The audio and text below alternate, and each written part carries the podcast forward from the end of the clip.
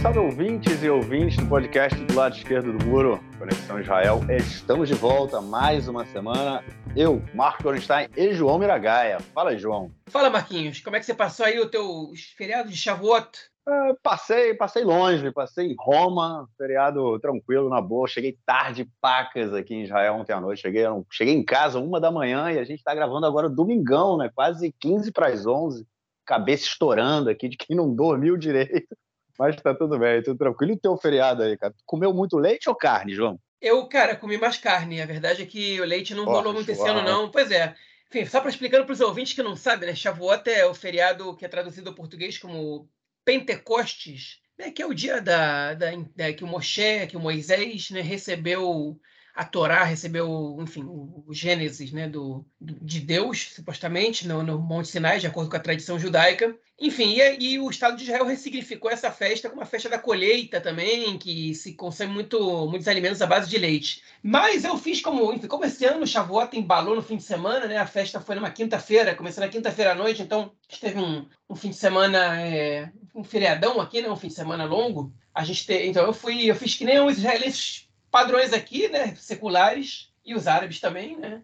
Eu fui acampar com um grupo de amigos, foi legal, no, no Vale, é, no Vale Emekamayanot, né, no Vale das Nascentes, digamos assim, é, que fica no, na, na, parte sul do norte do país, né, perto do, do Vale de Jezreel, enfim, que tem muitas, muitas nascentes ali para as crianças entrarem na água, rasas em geral, água fresca. Foi legal, a gente fez um churrasco, e aí ontem, Marquinhos, eu passei numa aldeia que é cristã muçulmana, chamada Ibilin, que fica aqui perto da minha casa, e comprei uma coisa que é muito rara aqui em Israel você achar. Eu comprei porco fresco.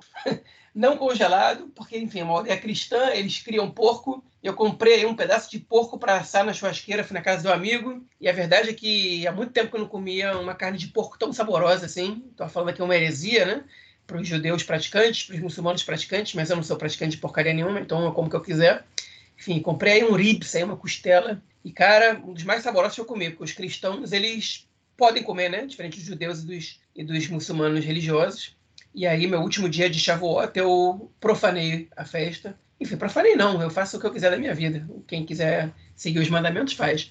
Mas tá muito gostoso, cara. Então, enfim, tá, fica aí a recomendação para quem gosta de comer um porco. Um ibilim, fica 15 minutos, 20 minutos de raifa, também 20 minutos de carmelo. Tem, uma, tem um açougue do lado da igreja, aí da aldeia, eu comprei um belo porco ali para comer, que é uma coisa difícil de achar aqui fora em mercados russos, fresco assim, em lugar nenhum, nunca tinha visto. Pô, João, ainda bem que tu não é praticante, cara, porque, pô, comendo carne na festa de Shavuot e comendo porco, meu irmão, se tu fosse praticante, tu ia ter que jejuar três dias em Yom Kippur, né, cara? Três dias, meu irmão, porque, porra, tu já quebrou todas. Meu irmão, eu acho que a quantidade de pecado que cometeu nesses dois dias aí já era para, irmão, fazer greve de fome. Ah, beleza. Eu, eu, gostei, eu gostei da recomendação aí. Gostei da recomendação do açougue. Tá anotado, tá anotado. Próxima vez que a gente for para o norte é, é uma boa, é uma boa. Beleza, vamos então passar para o nosso próximo bloco para comentarmos então do que aconteceu em Israel essa semana. Bom, gente, a primeira notícia do bloco é sobre as negociações aí, enfim, vou, quando a gente fala de negociação, eu não vou chamar de golpe, né? Vamos chamar de reforma, porque golpe era sem a negociação.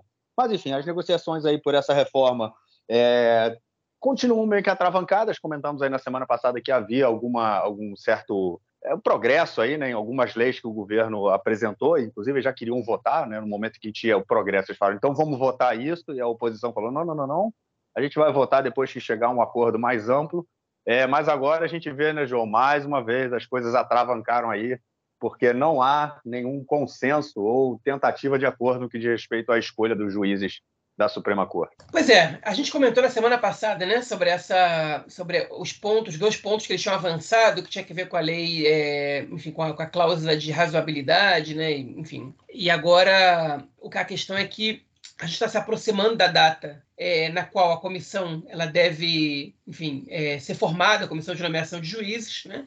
A gente está com uma carência de juízes em Israel, tem casos que não estão sendo julgados por, por falta de juízes, e o governo está empatando essa situação aí porque eles querem mudar a composição da comissão, eles querem que a coalizão indique a maioria dos membros que nomeiam juízes, porque eles querem ter gerência na nomeação de juízes, né? eles querem ter gerência no judiciário.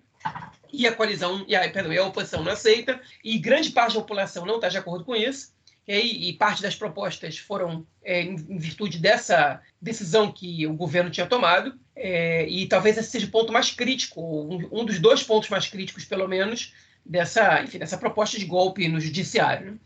E agora que essa data se aproxima, é, a oposição ela diz o seguinte: olha só, a gente tem que negociar sem esse revólver na mesa, né? Foi a expressão que o Gadi Eisenkot, que é o ex-chefe das Forças Armadas, que é o número 3 do partido é, do campo republicano, do Benny Gantz, ele falou: tira isso da mesa, adia essa reforma, okay? e a gente pode começar a votar os pontos. Mas com isso aí, se vocês não, não é, cederem em relação a isso, formar a comissão agora, do jeito que ela está, ou, ou, seja, com vocês elegendo um membro da, da do governo, né, da coalizão, e, gente, e dando para a gente um membro da oposição, é, a gente não, enfim, a gente vai sair das mesas, da mesa de negociação e vai implodir as negociações e vocês vão ter que lidar com, com os protestos gigantes que nem estavam antes. Porque isso é dar mostras de que vocês não, não são sérios, né? Essa é a ameaça da oposição e, e, o fato é que, enfim, a coalizão quer mudar totalmente a composição da, da comissão é, de nomeação de juiz, eles querem que seis membros sejam indicados pela coalizão, quando no caso são dois, né? E um é pela oposição. Eles querem tirar os membros da sociedade civil, da ordem dos advogados, eles querem diminuir o poder da, da Suprema Corte nessa, nessa comissão, enfim, isso não está dando muito certo. E aí, esse é o ponto que a gente se encontra, né? Porque a gente precisa que essa comissão seja instaurada e daqui a pouco vai chegar a Suprema Corte e dizer o seguinte: olha só, meus, meus queridos, forma a comissão agora, porque não pode mais perder tempo e o governo vai ser obrigado a formar a comissão, né? É, e a oposição quer falou que está dizendo o seguinte: olha, é melhor vocês chegarem nessa, nesse acordo com a gente antes da Suprema Corte bater na porta de vocês e obrigar vocês a formar essa comissão. E, e, enfim, e o governo pode virar e falar assim: não, a gente não quer saber, a gente vai agora é, levantar a proposta de lei para mudar a comissão e vai votar isso agora. Então a gente tem essas três possibilidades, né? Tem a possibilidade de que o governo ceda e diga assim, ok, para esse ano a gente vai formar a comissão assim e no ano que vem a gente vê o que acontece. Tem a possibilidade de que, essa, que, que, essa, que essa negociação fique enrolando até o ponto que a Suprema Corte vai dizer já não dá mais, vocês vão ter que formar a comissão agora. E pode chegar, pode, enfim, que eu acho que é o que o governo, é o lado que o governo vai. Né? Só que se a gente esperar tanto assim, pode ser que a oposição imploda é, as negociações, porque eles não querem ficar sob, sob uma ameaça há muito tempo. E o governo pode tomar a terceira decisão, que é o seguinte: não, não, a gente não, não chegou a acordo, já expirou o nosso tempo, a gente vai mandar a nossa proposta de lei e vai alterar a comissão e, e acabou. E, e, aí é comprar guerra, né? É, é, é, uma declaração de guerra, é comprar a briga com a oposição e, e, eu acho muito pouco provável que o Netanyahu queira isso agora. Embora a gente saiba que parte, segmentos do governo é, querem exatamente isso. E, bom, esse é o impasse que a gente se encontra. É, eu acho que dificilmente a gente vai, vai escapar da, da da parte número 2. E a oposição tem aí essa, essa margem de negociação de seguinte, ó, vocês não vão, vocês não vão dar para a gente o que a gente quer, beleza, a gente sai da negociação, okay? e o governo ele só tem a perder com a oposição saindo da negociação, né? Mesmo eles tendo recuperado um pouco de popularidade, ele só tem a perder. Então, a gente tem que observar com, com bastante atenção, porque essa semana isso deve ser decidido. Né? Vai lembrar que a gente está gravando extraordinariamente, Marquinhos já avisou na semana passada, no domingo de manhã, né, domingo, dia 28 de maio, às 10h50 da manhã agora, e pode ser que hoje mesmo a gente tenha é, informações novas sobre isso. E dentro dessa brincadeira, pode ser que, a, enfim, nessa proposta de remodelação né, da comissão é, formadora de juízes, nomeadora de juízes, pode ser que, enfim, também, também existe essa a proposta, né, também existe a, a ideia de você nomear quem vai ser o presidente da Suprema Corte, que atualmente ela é por é, enfim, por questões de, de, decano, o decano né, que assume, né, por, por, na não é nem o decano, é por veteranos, né, por, é pelo mais velho. O mais velho da Suprema Corte assume como presidente, automaticamente, quando o outro se, se aposenta, e a aposentadoria ela é compulsória, né, ela tem, é, você tem um limite de idade que você tem que se aposentar. E isso, é, é o governo ele, ele quer alterar essa norma, ele quer poder indicar é, os, o presidente da Suprema Corte também. E tudo isso está em negociação. Então, essa, essa é a razão da pressa, né? Que, para que as coisas sejam resolvidas logo. Porque se você. Daqui a pouco a presidente Corte vai se aposentar. E se você esperar um pouco mais, é, o governo pode ser que consiga uma manobra para poder indicar o presidente da Suprema Corte. E isso é bastante significativo. É isso. O governo aí tentando um golpe, né? E pode colocar aí o pé pela junta. Bom, vamos então à nossa próxima notícia do bloco para a gente falar sobre uma lei que o governo quer é, é, é, aprovar. Na verdade, já tem, já, essa lei já ela volta e meia ela surge, né? Ela volta e meia ela aparece no parlamento. Não é a primeira vez que ela é apresentada ou discutida, pelo menos. E a ideia é impedir que governos, né, do, dos é, governos, enfim, de, de países é, é, do exterior financiem ou, ou, instituições como a União Europeia de uma forma geral, né, é, ou, é, esse tipo de instituições financiem organizações de direitos humanos é, e contra a ocupação aqui em Israel. Ô, João, tanto quanto complicado esse tipo de negócio. Para começar, né, meu irmão, a gente vai falar um país querendo bloquear organizações de direitos humanos. Isso já é um caso extremamente complicado, né, sem, sem entrar nisso tudo. É, agora, o mais interessante disso é que, se caso sejam governos, instituições, ou seja lá o que for, que queiram financiar marchas da bandeira, né, como vimos aí na semana passada, é, a lei não diz absolutamente nada sobre isso. Pois é. Olha, é, essa, essa questão, ela tá, ela na verdade foi apresentada ontem de noite, né, por, por alguns jornalistas do canal 12, porque, enfim, o Netanyahu, isso foi uma promessa de, de, de, coalizão, né? Entrou no acordo de coalizão do Netanyahu com o, com o Ben Gvir, é, que é aprovar essa lei de proibição de doações de governos né, estrangeiros a ONGs israelenses vocês reparem bem que ele não está falando de, de pessoas privadas, é só de governo. Né? Pessoas privadas podem doar quanto quiserem, mas governos não. Então, o, o argumento da, dos que querem aprovar essa lei é que eles não querem a influência de países estrangeiros na sociedade israelense, enfim, por meio financeiros, né? É, mas na prática, enfim, quem disse que a, que a influência de, de, pessoas privadas é, é, menos ruim ou é melhor do que, do que a de governos estrangeiros? Se o governo subsidia uma ONG pró-direitos humanos, qual o problema nisso? Né? Qual, é, qual é a questão? Né? O Brasil tem um fundo Amazônia que, que ajuda na recuperação da. que recebe dinheiro da Alemanha, da Noruega, se não me engano, que ajuda na recuperação da, da floresta. Quem disse que aqui é o, o, enfim, o aporte de governos estrangeiros ele é uma coisa negativa? Não necessariamente. Né? E, enfim, o, o, aporte do governo americano para a defesa israelense não é, não é um problema. Né? Do, do, quando o governo da Alemanha é, subsidia submarinos para a marinha israelense, isso não é um problema, mas quando eles doam para organizações de direitos humanos, aí passa a ser um problema. É óbvio que o que eles querem evitar aí é, enfim, que as organizações de direitos humanos recebam recursos, enfim, de outros lugares, e, e, e essa é a proposta que o Netanyahu estava querendo aprovar agora, né? Ele tinha prometido ao bem que que aprovar, mas o Netanyahu ele tem uma outra intenção esse ano, além dessa, de aprovar essa proposta, que é visitar a Casa Branca, e para isso ele precisa receber o convite e o Biden deixou muito claro que ele não vai é, ficar, enfim, inerte a uma proposta que é, prejudica as organizações de direitos humanos e, e, que, enfim, que de alguma maneira limita a liberdade de expressão, né? Porque que você proíbe organizações de receberem é, aportes financeiros, né? Organizações específicas. E a França protestou, a Alemanha protestou, outros países da União Europeia protestaram. E você cai muito mal pro, pro do ponto de vista internacional. Então o Netanyahu já veio com aquele jeitinho dele, dizendo: olha só, essa proposta vai passar só na primeira leitura, até que ela seja aprovada totalmente, a gente vai desidratar ela, a ponto que não vai mudar quase nada em relação à lei atual, vocês podem ficar tranquilos. Eu duvido muito que os Estados Unidos entrem, enfim, aceitem essa, essa desculpa esfarrapada do Netanyahu, né? Enfim, eles conhecem o Netanyahu bastante bem. Eles sabem que você abrir precedente, é, você não sabe o que vai acontecer depois, né? Enfim, então essa, essa proposta está aí para ser votada. O Ben-Gvir não vai desistir que ela seja votada, ele não vai entregar os pontos. Né? Esse ano está acontecendo uma coisa muito bizarra né? na, na, na, coalizão, que os acordos de coalizão estão sendo respeitados. Eles, em geral, eles não são, mas o governo é tão refém da, dos partidos da coalizão que eles estão exigindo que os acordos de coalizão sejam respeitados de maneira integral. E o governo não está conseguindo fugir dessa regra, né? fugir dessa, desses acordos em geral, são respeitados, sei lá, 30%, 40%. Eu vi até uma pesquisa essa semana, que saiu em algum lugar, de quantos, é, um levantamento que fizeram, quanto por cento dos acordos de coalizão são respeitados.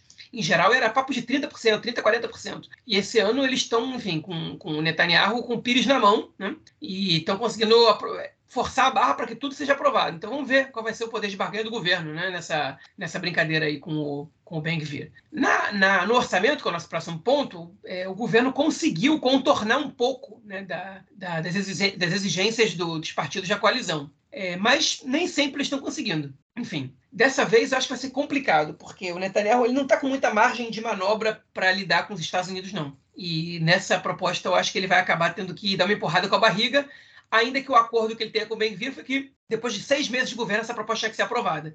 E a gente está chegando nesses seis meses, né? O governo entrou, entrou em janeiro, está terminando o mês de maio, é, até, o meio, até o final de junho, essa, essa proposta, essa, essa, esse veto ao recebimento de verbas de governos estrangeiros da, para as ONGs de direitos humanos, é, ele teria que entrar em vigor já, a lei teria que ser aprovada. E, enfim, ainda não foi posta à votação. É, eu acho que como você comentou, né, é, o principal objetivo do, do governo, na minha opinião, é, é impedir que, que essas organizações de direitos humanos, são organizações que trabalham principalmente é, nos territórios ocupados, denunciando o que acontece nos territórios ocupados, que elas continuem fazendo o seu trabalho, né? É, a grande, grande parte, né, a maioria, a, a, maior parte do suporte que essas ONGs recebem, elas vêm de organizações é, multi, é, é multinacionais, né, tipo é, como, a, como a União Europeia ou até como a ONU mesmo, é, e, e, de governos né, do, do, exterior. Você não pode contar com, com um grande aporte financeiro é, de, de, indivíduos. Né? Obviamente que a, as pessoas doam, mas enfim, são, nenhum, são poucas as pessoas que podem fazer doações significativas para essas organizações. Quem faz boa parte dessas, dessas doações são organizações é, são governos, enfim, organizações, como eu falei, é, multinacionais. Então, é, a gente vê é, essa tentativa do governo, na verdade, de enfraquecer completamente e esvaziar é, denúncias de direitos humanos, que denúncias é, que são feitas contra Israel por estarem aí desrespeitando cotidianamente os direitos humanos. Né? Acho que esse aí o principal objetivo da, da, dessa legislação, né? Eu espero realmente não passe, como comentei lá no início, né? Não é a primeira vez que a gente ouve falar delas, eu acho que não vai ser não vai ser a última porque enfim com o governo que a gente tem esse tipo de esse tipo de movimento é está é, tá só começando né? Não, não vai ser não, vai, não é novo e não vai deixar de ser também. Bom é isso. Já que você também comentou aí do, do orçamento que a gente vai que a gente ia comentar vamos comentar dele então. É, o orçamento do governo foi aprovado essa semana num uma votação aí no meio da noite, inclusive surgiram várias fotos aí pela internet de deputados dormindo no plenário, que não aguentavam mais as votações.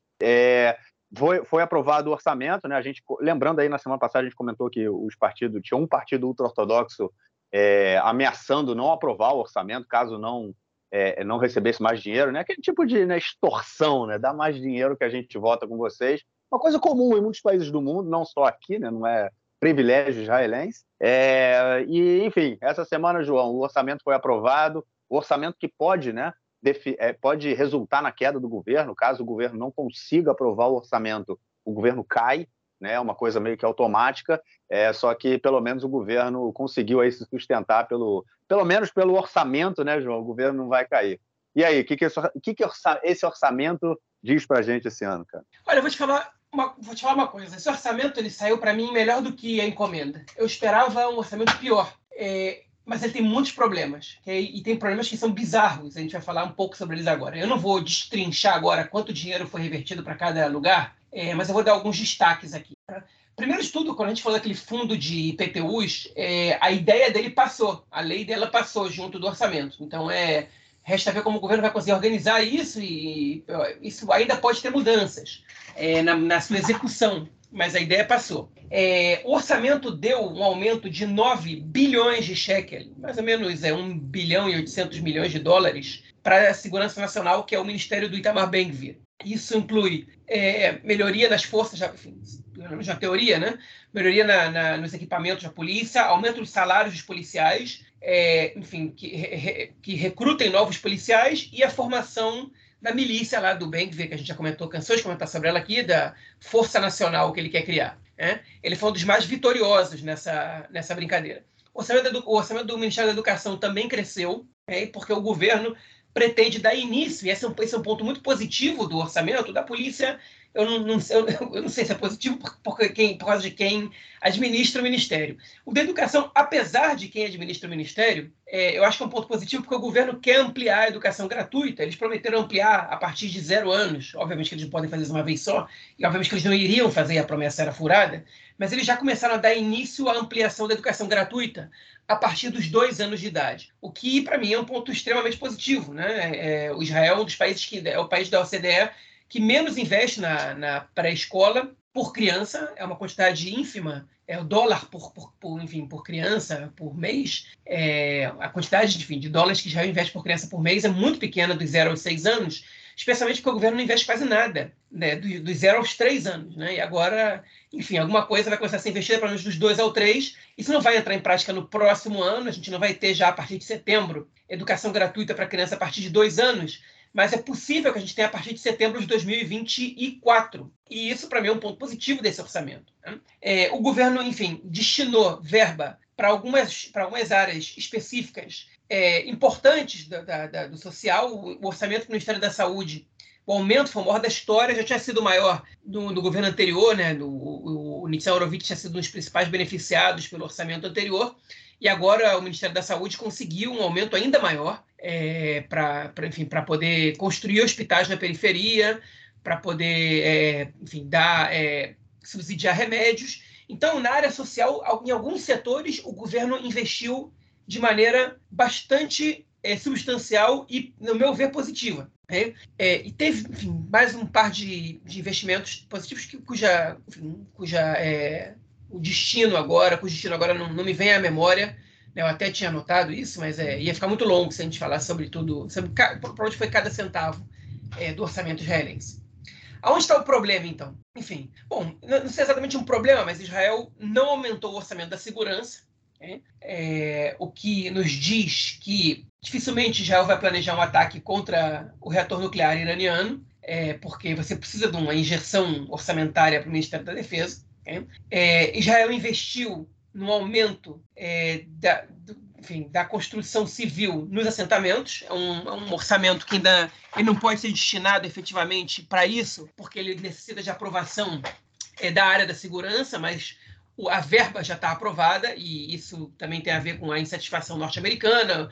O, o Smotrich já disse que a, a, ideia dele é dobrar a população dos territórios nos próximos 10 anos. Né? Hoje, vale, vale a pena falar, está falando de 400 mil pessoas é, na Cisjordânia, somadas a outros 150 mil em Jerusalém Oriental. Okay? Ele está falando em, ele está falando não do Jerusalém Oriental, até porque é muito difícil dobrar a população de Jerusalém Oriental em 10 anos, mas do resto dos assentamentos na Cisjordânia você pode tranquilamente dobrar se investe nisso para 800 mil pessoas, o que seria uma tragédia né, para a situação no, enfim, para a situação é, é, em relação ao, a, aos palestinos, né, digamos assim. É, para a ocupação é uma beleza, mas para a resolução do problema, para o fim da opressão aos palestinos é uma tragédia.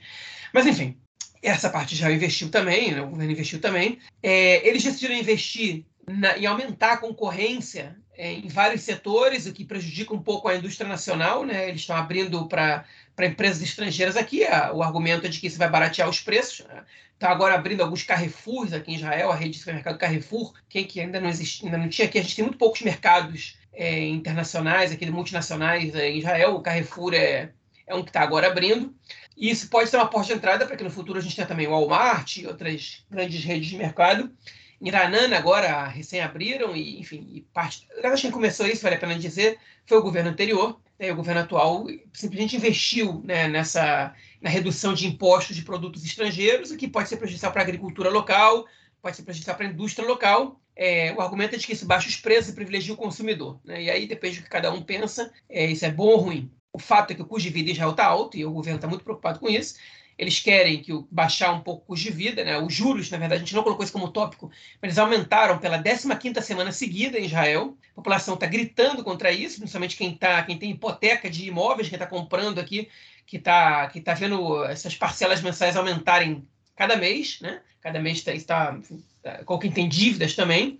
É, mas o fato é que o preço do imóvel finalmente baixou, né? Porque os juros aumentam e aí o preço do imóvel acaba baixando porque ninguém tem dinheiro para comprar do jeito que estava. E, enfim, o governo tem que baixar o preço em outras áreas também e achou que é, abrir para produtos estrangeiros é uma, é uma solução. A curto prazo pode ser, só que se isso trouxer também desemprego, isso vai ser um problema maior, né? Se você acaba com a indústria nacional, se você acaba com a agricultura nacional. Primeiro que a agricultura é a questão da segurança alimentar, né? Que o governo, enfim, o Estado precisa produzir alimentos, né? porque se tem um problema que nem teve na, na, na, pandemia agora, e como é que você fica, né? Segundo lugar, é, enfim, a indústria nacional, ela, ela gera empregos. E se você permite que produtos do, do, exterior entrem com muita facilidade, você acaba tornando a indústria nacional pouco competitiva e você vai ter uma, uma massa de desempregados muito alta no país. Mas, enfim, eu acho que isso é maléfico. Acho que vale a pena você controlar os preços de outras maneiras. Né? Essa é a minha opinião, não do governo. É, e o governo decidiu, enfim, é, flexibilizar digamos assim, usando a, a terminologia liberal, é, as leis de importação e aumentando a concorrência, isso aconteceu. E o, a cereja do bolo desse orçamento, né, do, do, ponto negativo, a cereja estragada do bolo, digamos assim, é que é, foi a Roques Derim. Né? Roques Derim são várias leis que passam juntas do, do, do, orçamento, que, enfim, dentro delas o fundo de, de IPTU também passou, mas que, em geral, você tem um dinheiro que eles chamam de é, dinheiro da coalizão, que é o dinheiro que é distribuído para deputados da coalizão para que eles votem junto do governo. Né? Nessa brincadeira que alguns partidos ultra-ortodoxos queriam 600 milhões de shekel a mais do que havia sido orçado e estavam ameaçando votar contra o orçamento caso não recebessem. Eles receberam parte desse dinheiro, não tudo, mas receberam parte. Por que eu digo que essa é a cereja estragada do bolo? Isso existe, sempre existiu, que aí isso vai para projetos à parte, e às vezes vão para bons projetos, que é o dinheiro que os deputados recebem para poder, enfim, investir na, na, base deles e poder cumprir promessas de campanha, e às vezes, é, enfim, quando o deputado é bem intencionado, esse dinheiro pode ser investido num, enfim, numa área importante. Né? É, por exemplo, parte do dinheiro que foi para a sociedade árabe na, na no, enfim, na, no orçamento passado, e que também foi nesse orçamento, né, e eu vou tocar nesse ponto, é, é para melhoria de infraestrutura, de aldeias árabes que têm infraestrutura assim, terrivelmente. É, é, enfim, que tem infraestrutura terrível, que falta tudo, falta eletricidade, falta esgoto, falta água, enfim, pessoas vivendo em situação de subcidadania. Né? Eu não estou nem falando dos, dos vilarejos beduínos não reconhecidos, estou falando de cidades árabes enfim, que existem há, há centenas de anos que o governo não dá a devida é, atenção e saneamento básico é muito precário.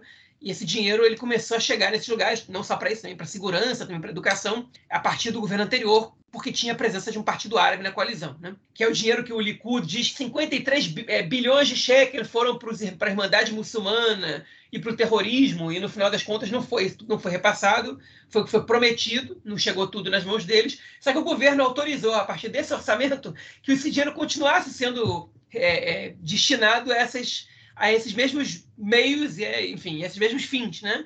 Então, o mesmo governo que critica, ah, olha só o que aconteceu, repassou esse dinheiro porque viu que era um investimento, que era um, um repasse honesto, justo e que tinha que ser feito e que, inclusive, era obrigatório em determinados âmbitos, né? A Suprema Corte acaba exigindo isso. É, mas, enfim, a questão qual é? É que esse, esse, obviamente que não foram esses 53 bilhões que foram é, repassados através do, do Roca Esterim, né? Do, desse esquema, desse dinheiro é, de coalizão. Né? Muitos deles foram outras leis, foram através de outros ministérios, né? orçamentos para outros ministérios, etc. Em geral, o, o Kesef Coaliziani, né? é o Taksiv Coaliziani, né? que cada vez chamam de um jeito diferente, é o orçamento da coalizão, que é destinado para esses deputados, ele varia entre 2 e 3 bilhões e meio de shekel.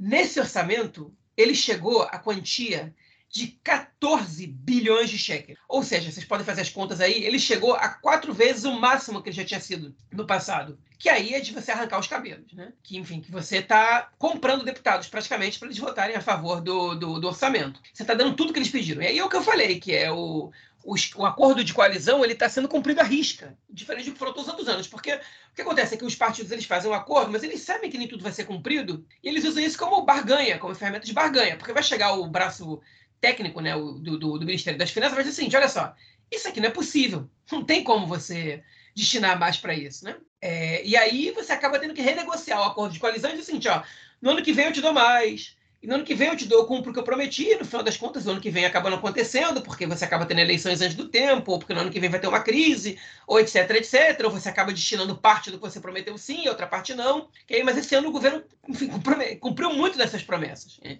Porque ele, como eu disse antes, Netanyahu está com o pires na mão. E ao mesmo tempo, ele não quis reduzir é, o pagamento da dívida. Né? Então, muito do orçamento vai para pagamento de juros da dívida interna, que é em dólares. Okay? E o dólar em Israel está alto, está mais alto do que teve nos últimos anos, inclusive ele chegou ao seu valor mais alto nos últimos 10 anos, logo depois da aprovação do orçamento. Um orçamento que o mercado viu como um orçamento problemático, né? é, e aí eu acho que pelos maus motivos, mas o fato é que é um orçamento que acaba que ele, ele, ele tem um déficit, né? ele, não, ele não tem superávit, é, e o mercado não gosta disso. Eu acho que se esse déficit ele fosse inteiro para você investir em quem precisa, ele poderia ser positivo. O problema é que, é que ele não é integralmente assim, ele é parcialmente assim, e o mercado não gostou, e o dólar disparou, chegou a 3,75, o maior valor nos últimos 10 anos, se não me engano. É, desde 2013 ele não chegava num valor tão alto. E, enfim, e aí a gente tem é, mais um problema, né? Porque você está com o dólar alto, o dólar alto traz inflação, a gente já está com inflação alta, o país aumentou os juros para conter a inflação. Enfim, se, você, com, se o dólar se mantiver no patamar alto, você vai ter mais inflação e vai ter que aumentar mais os juros, enfim. E você diminui a economia, as pessoas compram menos e, enfim, acumulam mais dívidas e o governo destinou um orçamento muito grande para pagamento da dívida, né? Que é, enfim, que é um negócio é, é, que é compreensível do ponto de vista da, da, da economia ortodoxa e liberal, é, mas que é ruim para a população. Né? Então, a gente tem aí um orçamento muito problemático, que até traz alguns avanços, inclusive em relação ao governo anterior, que era um governo que tinha alguns segmentos da esquerda. Okay? E um ponto triste disso é que a gente não viu manifestações dos deputados da oposição praticamente em relação ao orçamento, com exceção do Yair Lapid, que deu alguns gritos no final, mas gritos muito pouco substanciais, com muito pouco conteúdo, e parece que os deputados do Lapid não existem. Né? Eles vão até a imprensa e gaguejam, e só gritam que ah, estão dando o país, o país para os ultra-ortodoxos e tal, mas não fazem críticas, não propõem, não estão, enfim, não são propositivos, é uma, uma oposição muito pouco propositiva. E aí é nesse ponto que eu vou discordar parcialmente aqui do Marquinhos, que ele fala que não existe mais esquerda em Israel, não existe esquerda na Knesset.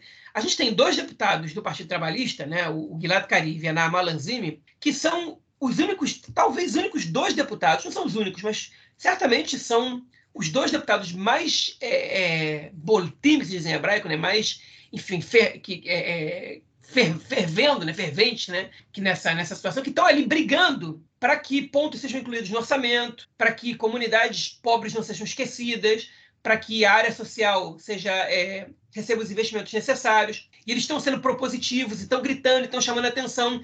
E você tem aí um ou outro da lista unificada, né, do, do, dos partidos de eleitorado árabe, um ou outro é, é, do, do, partido do Benny Gantz, né, do, do, campo republicano, nenhum deles com, com, é, enfim, com a intensidade, com a efervescência desses, desses deputados do Partido Trabalhista, que, mas é o problema da gente ter uma votação grosseira em partidos liberais de centro, e você não ter os partidos de esquerda sendo votados na Knesset e não sendo eleitos. Né?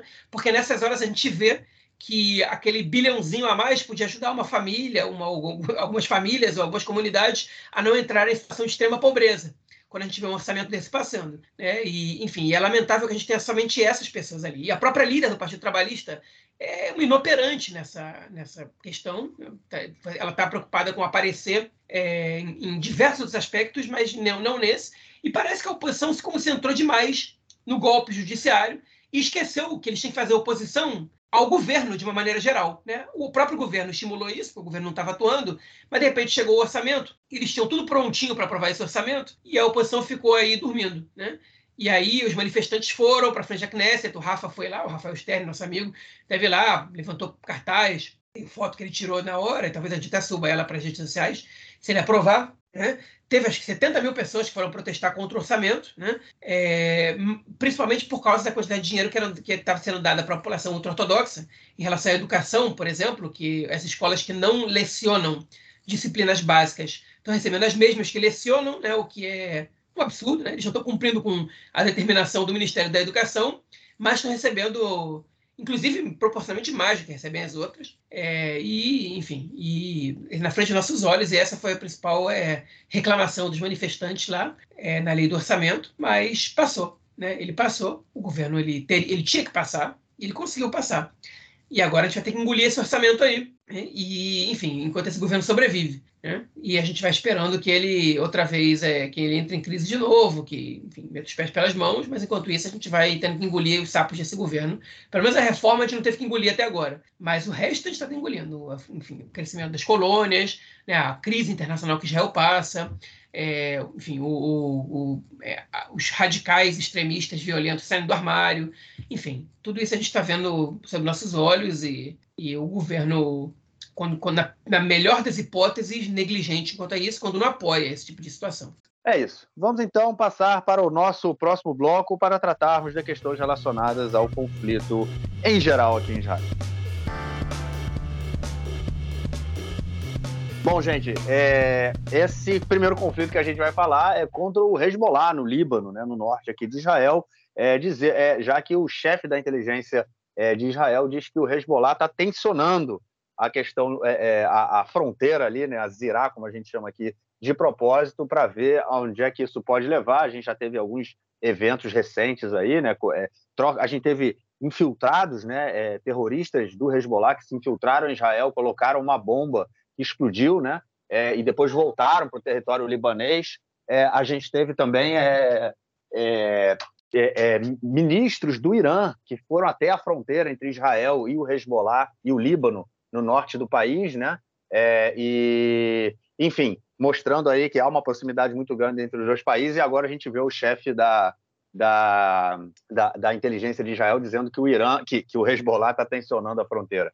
E aí, João, você como mesmo comentou no bloco anterior, não houve aumento aí no, do orçamento militar, Israel não pretende levar à frente, pelo menos nesse momento, né, levar a cabo aí uma, um ataque contra o Irã, mas o Irã e o Hezbollah estão aqui na nossa fronteira, né? É, e o Hezbollah está tá ameaçando, né? Mostraram um exercício de invasão a Israel. Eles continuam falando em conquistar o Galil, conquistar a Galileia, né? Que é a região aqui onde eu moro. É, enfim, Israel sabe que no próximo conflito com, com o Irã vai haver a tentativa de, de conquista de território, perdão, com o Irã, não, com o Líbano, vai haver tentativa de conquista de territórios por parte do Hezbollah, é, mas, enfim, se eles vão conseguir ou não, são outros 500.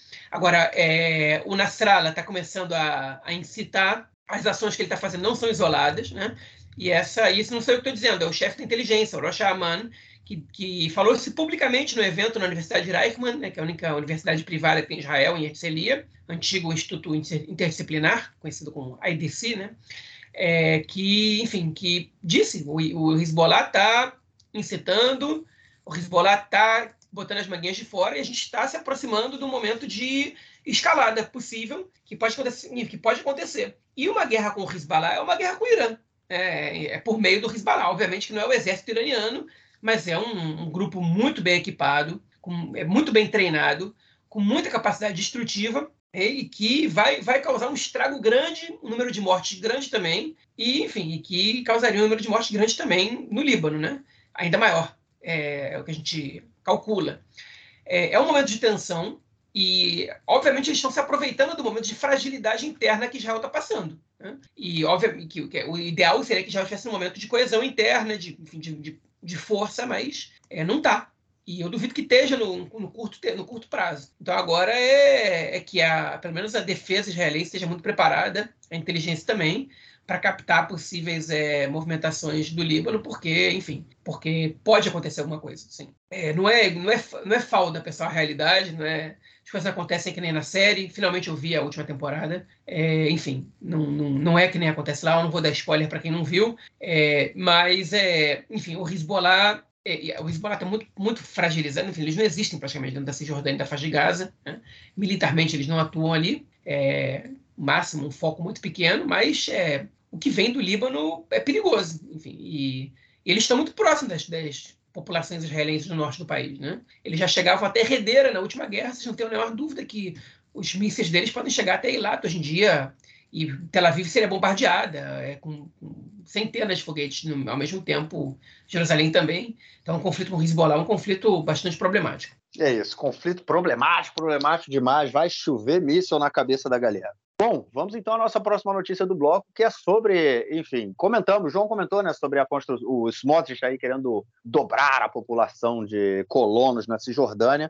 É... Bom, eu queria comentar, esqueci de comentar, João, no bloco, no, quando você comentou do orçamento, é, o, o governo não quer, quer, impedir que organizações estrangeiras né, financiem, ou governos estrangeiros, financiem organizações de direitos humanos, né, ou seja, não pode entrar dinheiro aqui nessa coisa, mas o governo não tem problema nenhum em investir o dinheiro do povo israelense na construção de apartamentos no exterior, né, cara? Porque, enfim, se eles podem construir colônias depois lá na Cisjordânia, né, que já é o exterior, eu acho que eu vou pedir também para eles construírem uma casa para mim no Chipre. O que, que, você acha, João? Morar ali no Chipre, na frente do mar. Eu recebo é, mensagens no WhatsApp, no WhatsApp não, no, no Instagram, né? Todo dia é, tem aquelas propagandas é, oferece, oferecendo aí propriedade, é, investimento na, de propriedades no Chipre, no Chipre, é, no Chipre do Chipre, no Chipre turco também, né? Enfim, é, tem toda essa, essa divisão lá no Chipre também.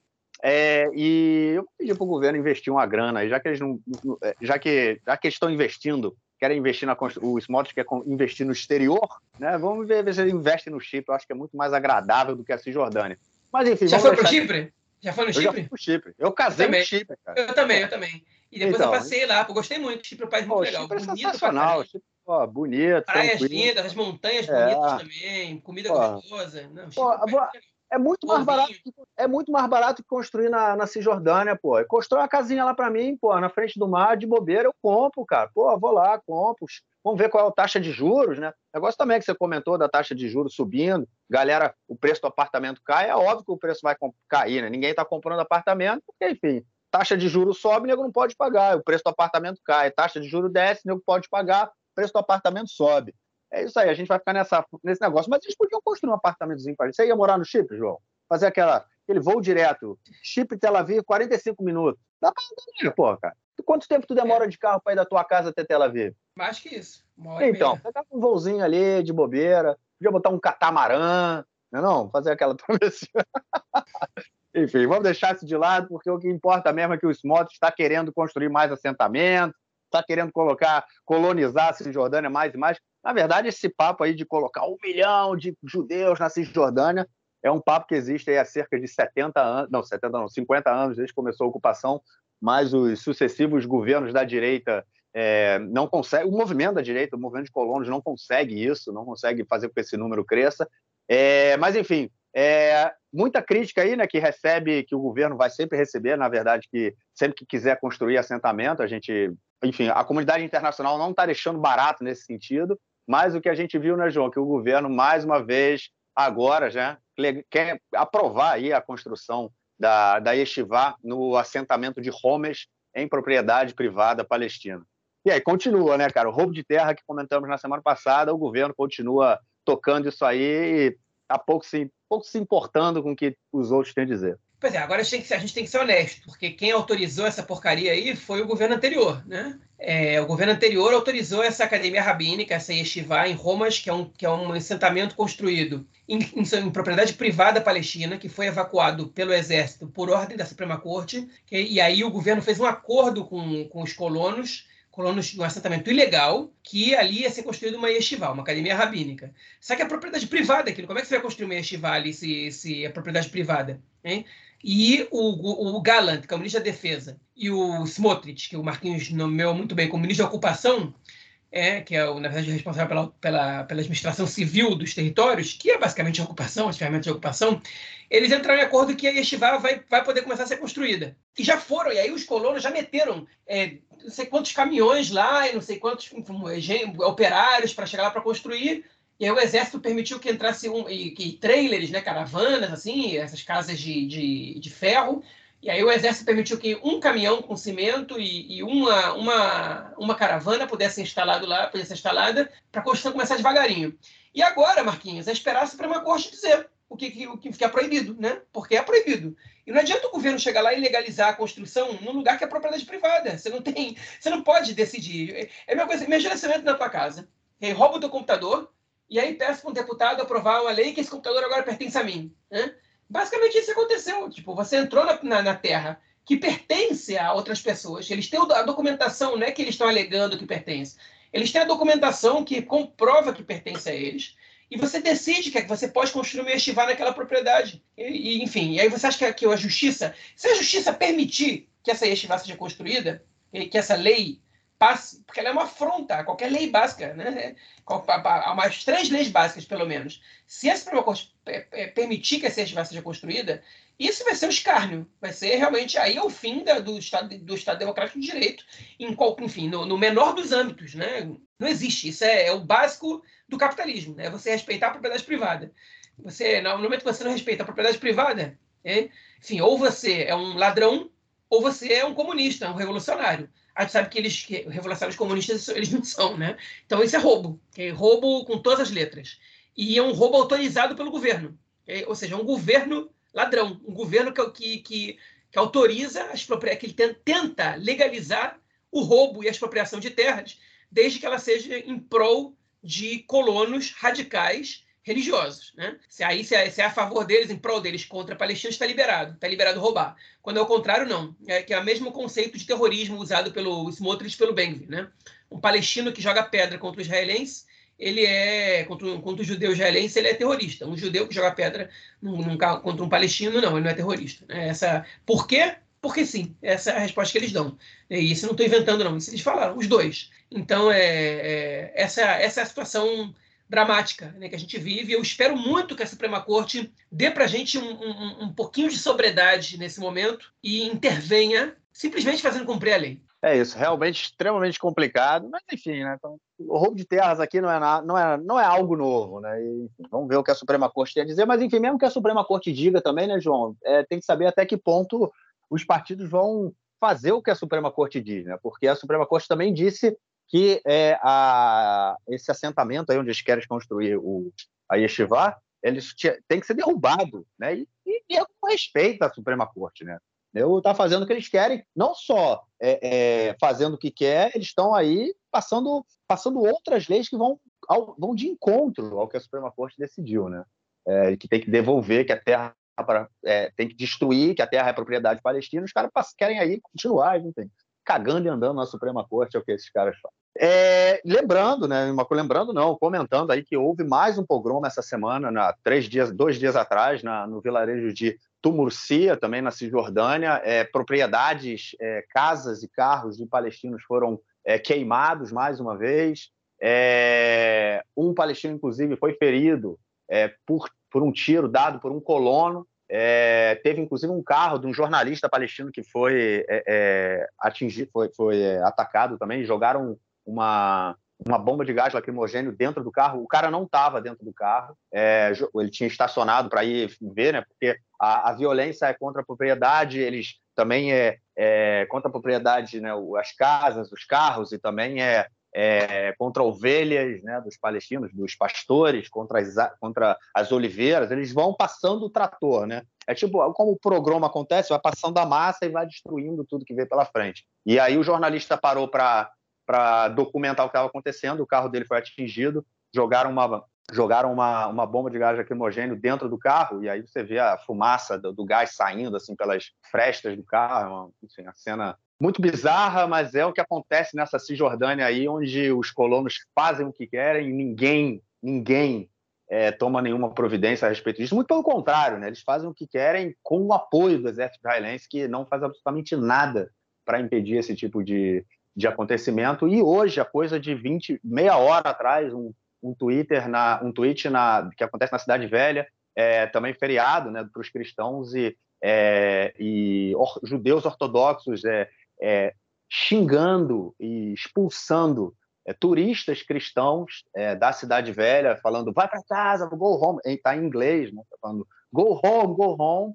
É, os caras fazendo lá, visitando e fazendo lá a procissão religiosa deles, cristãos, e estão sendo ali é, agredidos né, por esses fanáticos sob a liderança do vice-prefeito de Jerusalém. Isso aí é, é, é Arie, como é que chama? Arie King é o nome do cara, e também é ligado aos colonos, ele também é ligado a uma, uma organização de colonos que, que é, visa construir mais e mais é, casas para judeus na Jerusalém Oriental, ali embaixo da Cidade Velha, naqueles bairros ali que ficam cercando a Cidade Velha, que são bairros palestinos, obviamente. Enfim, é isso aí que a gente tem na liderança tanto, tanto da cidade de Jerusalém quanto na liderança do, do governo do país coisa triste, coisa triste de se ver. E também na liderança do governo, né, João? É, vamos ouvir então o comentário do camarada é, Henry Gauski, que falou para a gente aí sobre a relação entre o Israel e os Estados Unidos, muito que vem acontecendo também em relação ao antissemitismo. Manda aí, Henry. Fala, João. Fala, Marquinhos. Tudo bem? Olha, fazer um comentário essa semana que envolve os Estados Unidos de diversas maneiras. Né? Em primeiro lugar, o presidente Joe Biden divulgou um relatório listando uma série de medidas de combate ao antissemitismo nos Estados Unidos. Isso porque, de acordo com o um relatório da Liga Antidifamação, a ADL, que é uma organização judaica que combate e monitora crimes de discurso de ódio principalmente antissemitismo nos Estados Unidos desde 1979, o número de episódios antissemitas atingiram um recorde em 2022, registrando um aumento de 36% em relação ao número de casos no ano anterior. A partir disso, o Joe Biden ele mobilizou as agências federais norte-americanas, passaram a monitorar, que vão passar a monitorar os discursos antijudaicos de forma mais efetiva. Ele criou um plano nacional de combate ao antissemitismo, o primeiro plano nacional de combate ao antissemitismo nos Estados Unidos, que exige também que as empresas, as mídias sociais e as escolas façam mais esforços contra a divulgação dos discursos de ódio contra os judeus. A estratégia, divulgada pelo Biden, lista uma série de mais de 100 medidas que já vêm sendo tomadas pelas agências federais norte-americanas que têm o propósito de reforçar a educação sobre antissemitismo e herança judaico-norte-americana, melhorando a segurança das comunidades judaicas e, acima de tudo, que é isso talvez seja o mais importante, talvez não, certamente é o mais importante, que é a reversão da ideia de normalização do antissemitismo e do combate à discriminação antissemita. A Casa Branca está fazendo um esforço tão grande que está mobilizando, inclusive, a NBA, que é a Liga de Basquete Norte-Americana, até o Conselho de Relações Americano-Islâmicas e diversos outros grupos religiosos e de direitos civis. O plano de combate ao antissemitismo lançado pelo Joe Biden é parte de um compromisso que ele assumiu antes, mesmo de ser presidente. Ele já admitiu em diversas ocasiões oportunidades que um dos eventos que o motivaram a concorrer à presidência dos Estados Unidos foi aquela marcha de 2017 de supremacistas brancos ultranacionalistas, racistas e antissemitas em Charlottesville, no estado da Virgínia. Naquela ocasião, vocês devem estar lembrados, o Donald Trump era presidente dos Estados Unidos e ele disse que havia boa gente, gente boa, dos dois lados, né? no lado dos nazistas e no lado das pessoas que combatiam o nazismo, de grupos antirracistas. Ele fez uma equivalência entre os dois lados. É, ao mesmo tempo, agora partindo das relações entre Estados Unidos e Israel, o Amon Kavari, que é o chefe do Instituto para a Liberdade e responsabilidade da Universidade Reichmann, que sediou a conferência de Artesilia, ele apresentou dados de uma pesquisa do Instituto Galo. A pesquisa mostra uma visão cada vez mais crítica entre a população norte-americana ao ser questionada sobre o projeto de reforma judicial de Israel. Essa pesquisa mostra que 60% de todos os entrevistados são favoráveis a uma espécie de intervenção dos Estados Unidos junto ao governo de Israel caso os valores democráticos de Israel sejam prejudicados pela reforma. Entre os que defendem essa posição, segundo a própria pesquisa, 70% são eleitores do Partido Democrata e 50% do Partido Republicano. Esse mesmo público de 60% de entrevistados considera justo que os Estados Unidos reavaliem a relação com Israel em caso de aprovação da reforma, o que possivelmente deve acontecer de uma forma ou de outra, na medida em que o orçamento israelense foi aprovado e que a coalizão, a atual coalizão de governo, com 64 membros do Knesset, se mantém unida. Depois de aprovar o orçamento, o próximo passo, de acordo com o próprio Bibi, é a aprovação da reforma. Como não tem havido consenso entre o lado que é pró-reforma e contra a reforma no diálogo, a aprovação do orçamento mostra a força da coalizão para passar o que bem entender. De acordo com uma declaração da própria Universidade de Reichmann, que, como eu disse, sediou a conferência de Herzliya, normalmente ela cedia mesmo, porque ela fica dentro da, da, da universidade, é, após a apresentação da pesquisa, os resultados mostram que a população dos Estados Unidos considera que a democracia em Israel é uma razão importante para a manutenção da aliança entre os países e, por isso, considera a reavaliação da parceria entre Israel e Estados Unidos caso ela estiver ameaçada. É uma situação super importante para Israel, do seu principal aliado internacional, o mais importante dele, sem a menor dúvida, e mostra uma mudança da sociedade americana no momento em que o próprio Partido Democrata passa por uma mudança, com figuras, como eu já disse aqui em outras ocasiões, cada vez mais progressistas e cada vez mais críticas a Israel. É, é preciso que esse atual governo israelense entenda que, do ponto de vista estratégico, o afastamento em relação aos Estados Unidos e, portanto, o afastamento em relação aos valores democráticos em Israel é uma ameaça estratégica para Israel de todas as maneiras. Era isso, pessoal. Esse momento e essa avaliação é, foram o tema da minha análise de hoje, que é um momento super importante para essa parceria estratégica entre Israel e Estados Unidos. Um grande abraço para vocês e até a próxima semana. E aí, João, o que você tem para comentar aí sobre esse, o que o Henry comentou sobre o antissemitismo, já que a gente viu essa semana também um tweet antissemita do Elon Musk, mas que sofreu, teve muito pouca repercussão, não aqui em Israel, mas teve muito pouca repercussão negativa dentro do governo, que tentou, de uma certa forma, fazer um, uma lavagem aí do, do, Elon Musk e do seu antissemitismo, né? Pode isso, Arnaldo? Pois é, o Elon Musk, ele é uma figura bastante problemática, para dizer o mínimo, em relação a, a, ao judaísmo, né? Ele, enfim, ele usa dos argumentos conspiracionistas e a inimizade dele com a rivalidade dele com o George Soros, ela se vê nisso, né? E ele, enfim, é, fez um ataque ao George Soros naquele estilo de acusando de conspiracionismo, que é o tipo de ataque antissemita que a gente vê disfarçado, né?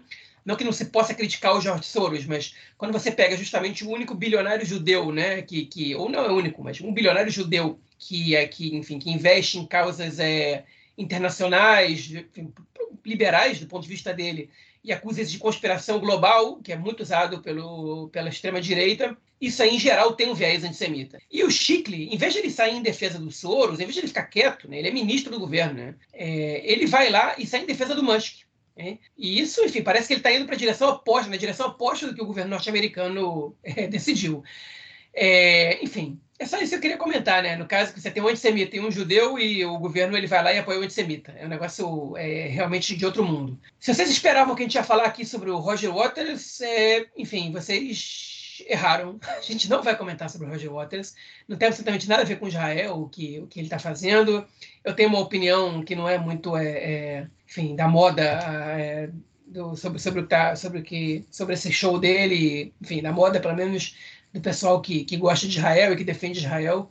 Eu acho que está tendo muita manipulação de informação nesse caso. Eu vou me abster de fazer qualquer comentário além do que eu já fiz, porque, enfim, não é o nosso ponto e eu também não acho que, que deveria ser polêmico o que está acontecendo agora. É isso. É, vamos então ao nosso próximo bloco para ouvirmos o comentário do nosso queridíssimo Rafael Stern, que vai falar da foca. É isso aí, a foca que veio visitar Israel nas últimas duas semanas. Manda aí, Rafa. Fala galera, é, vim trazer hoje aqui um alívio, não chega a ser um alívio cômico, né? Mas é um alívio científico, vamos dizer assim, um alívio poético, talvez. Que é uma notícia muito interessante, tá? É, que apareceu uma foca nas praias de Israel e isso é muito especial, tá? Porque trata-se de um indivíduo é, de uma espécie chamada foca monge do Mediterrâneo. E é simplesmente um, um, uma das espécies de animais mais raros do mundo, tá? Só existem cerca de 500 a 600 indivíduos na natureza dessa espécie. Ele só, só vive no, nesse lado aqui é, leste do, do Mediterrâneo. Assim, são pouquíssimos indivíduos, são raríssimos animais que têm uma quantidade tão pequena de, de indivíduos. Então, realmente é um dos animais mais raros do mundo. E uh, nunca, desde que Israel existe, desde que começaram os registros aqui na, na costa, é, no, no, no, litoral israelense, nunca foi visto um, um, um indivíduo dessa espécie parando, saindo da água e descansando por alguns dias em terra firme. E, e, e, já vai mais de duas semanas. Essa foca tá por aqui. Ela cada vez aparece numa praia diferente, descansa, dorme alguns dias, dorme algumas horas e depois volta para o mar, tá? Nos últimos, vamos botar assim, 10, 15 anos, tiveram alguns registros, mas só no mar, só dentro da água, de visitas muito rápidas e mais para o norte de Israel. Pela primeira vez, tem um indivíduo que que está por aqui é, por alguns dias. E, bom, isso foi primeiro, assim, uma curiosidade muito especial, né, de, de natureza. Eu acho que um dos motivos que a gente está tá passando, está vivendo isso, né, é, é, é por causa de toda uma rede de esforços internacionais ligados à Turquia, Grécia, Chipre, são países que estão fazendo uma união assim para monitorar e recuperar o, o, os habitats é, dessa espécie, né, criando reservas onde não se pode pescar é, em, no mar, protegendo as cavernas onde elas gostam de descansar e tudo mais. Então, nas últimas duas décadas, assim, é, realmente está crescendo um pouco a população dessa foca. E uma, é, que recebeu o nome aí de, de Yulia, né? Ela já tem uns 20 anos de idade, ela é bem forte. Ela ousou, né, é, é, nadar por uma distância um pouco maior. Chegou é, nas praias de Israel e deu uma descansada, assim, dormiu por vários dias, uns quatro dias sem acordar. E agora ela vem. Ela chegou muito cansada, deu pra, deu pra ver que ela chegou muito cansada, mas ela já descansou, se recuperou e agora ela está se alimentando por aí e tal, indo e voltando para o mar. Todo mundo imagina que algum dia ela vai, muito em breve, ela vai embora para águas mais para o norte, assim, onde tem mais cavernas, né? Uma coisa mais protegida assim para ela. Mas por enquanto ela está aqui e isso é muito legal. Então, assim, além da boa notícia de que isso é um, uma indicação de que os esforços para recuperar essa espécie estão estão dando certo e que ela está por aqui há tanto tempo, né? E também quer dizer que ela está é, encontrando onde se alimentar aqui nas águas do litoral de Israel, que a população relativamente está respeitando ela e que tem relativamente lugar para ela descansar. E é, eu, eu, escolhi trazer essa notícia porque, assim, eu estou chocado com o efeito que isso está tendo em muitas pessoas. Então você vê os depoimentos no jornal e tudo mais, as pessoas estão muito comovidas, assim. Então, não só para esse podcast, eu acho que essa notícia é um alívio poético, natural, científico, mas para muitas pessoas em Israel isso está sendo um alívio. algumas pessoas falaram isso literalmente. Então, assim, ela chegou aqui numa sexta-feira, já faz um pouco mais de duas semanas, que foi bem a sexta-feira que estava no auge dos bombardeios né, de Gaza, Israel em Gaza, Gaza em Israel. Uma semana muito difícil, né? A gente tem que também pensar que tem meses aqui muito difíceis em Israel com esse governo e os protestos e tentativas de golpe e tal. Então, é, a gente, para variar, né, tá num período muito tenso em Israel. E de repente, o primeiro lugar onde ela apareceu foi é, na praia de Yafo, num bairro muito pobre de Yafo, majoritariamente de população árabe. E de repente, é, você tinha lá pessoas de todos os tipos, árabes, judeus, pessoas é, também o sul de Tel Aviv, né, tem uma população não tão liberal assim, um pouco mais religiosa. Então assim, você tinha todo mundo de todos os tipos, de todas as tribos hipnotizados com essa foca. E você via as pessoas falando, falando assim, nossa, olhar para ela me dá uma calma, olhar para ela me dá uma não sei, me, me conecta com, com, comigo mesmo, com a natureza, me faz dar uma parada assim na vida e pensar no que realmente importa. Né? Pessoas falando que já viram de tudo naquelas praias e, nem sempre coisas boas e tal. De repente, pô, que legal, sabe? E eu não sei, isso daria um filme, assim, as coisas que eu tô vendo na vida real das pessoas falando, daria, daria um filme de, de, de sabe, uma cidade, um país que tá todo mundo muito louco, de repente chega uma foca e muda o, o astral das pessoas, assim. Você vê é, rapidamente dezenas de voluntários começaram a fazer plantão durante o dia, durante a madrugada, 24 horas para proteger a foca, garantir que ela vai ficar lá bem. A polícia cercou para manter uma distância segura da população para a foca poder é, descansar e tudo mais. Isso é, é muito legal. É uma, uma, notícia muito boa e eu queria trazer aí um pouco dessa. É, enfim, né, dessa, dessa coisa boa que ela está trazendo para a população israelense aqui para vocês. Então valeu, galera. Até a próxima. Aquele abraço. Valeu, mestre. Brigadão. E como sempre, né? Estamos aí te esperando. Sempre que você quiser aparecer, mande seu comentário. Parabéns aí pro Rafa, né? Ontem, sábado, dia 27, foi aniversário dele, 7 de maio. Opa, opa! Parabéns, Rafa. Eu nem acompanhei mensagem, nada mais. É isso aí. Parabéns, Rafa, nosso queridíssimo. Seja um ano repleto de alegrias, saúde, muita força para lutar, porque a gente realmente está precisando. Bom, vamos então agora para o nosso próximo bloco para ouvirmos, enfim, o comentário de Nelson Burge e o esporte. Manda aí, Nelson. Meu caro Gorens tem amigos do Conexão Israel do lado esquerdo do muro. Mandar um abraço pro João, que gosta muito da festa de Shavuot, que é uma festa que costuma se presentear flores e também comer derivados de leite. É, então João vai chegar em casa lá para presentear sua amada esposa com um ramalhete de flores e com uma bela pizza mozzarella, extensiva a toda a família, tanto as flores quanto a pizza. É isso aí. Prometi semana passada falar sobre o campeonato israelense de futebol. Como eu tinha falado de outras vezes, campeonato feminino israelense de futebol, o Kriat Gat, que é um time da cidade de Kriat Gat, uma hora ao sul de Tel Aviv.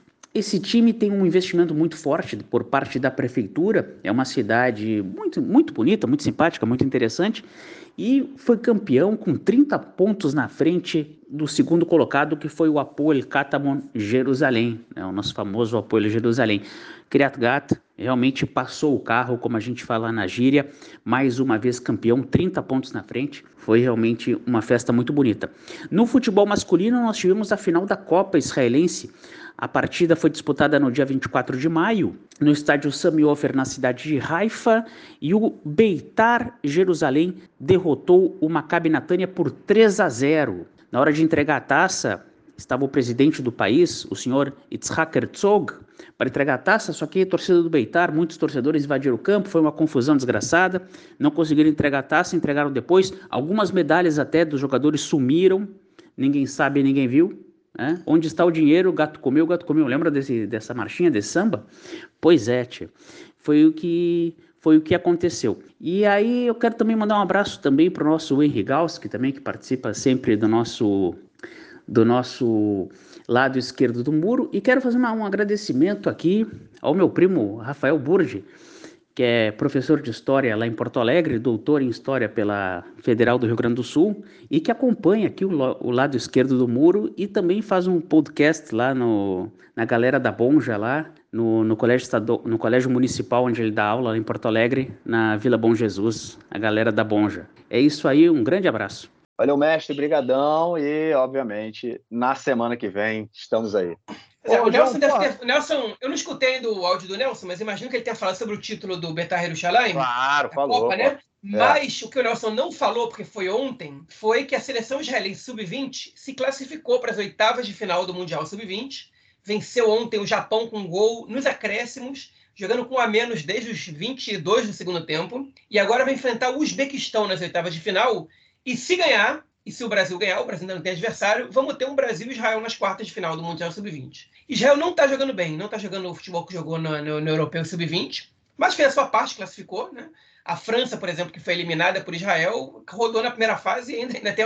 Enfim, hoje tem o último jogo da, da primeira rodada e a França já está eliminada. Israel conseguiu passar, dependeu aí de uma vitória da Colômbia, né? Mas, mas enfim, mas passou. Então, é classificado, torcer para passar pelo Uzbequistão e aí um Brasil Israel vai ser bacana de ver. É isso, Brasil Israel. Brasil Israel. É...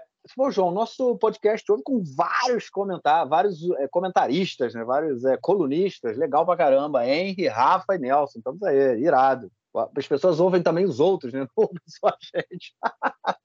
Cansam da nossa voz e agora a gente traz aí novas pessoas, o que é sempre sensacional. É isso, cara. Algo mais a declarar ou a gente fica por aqui? Cara? Podemos ficar por aqui. Beleza. É, é, João, forte abraço. Na semana que vem a gente se fala. Abraço, até mais. Valeu.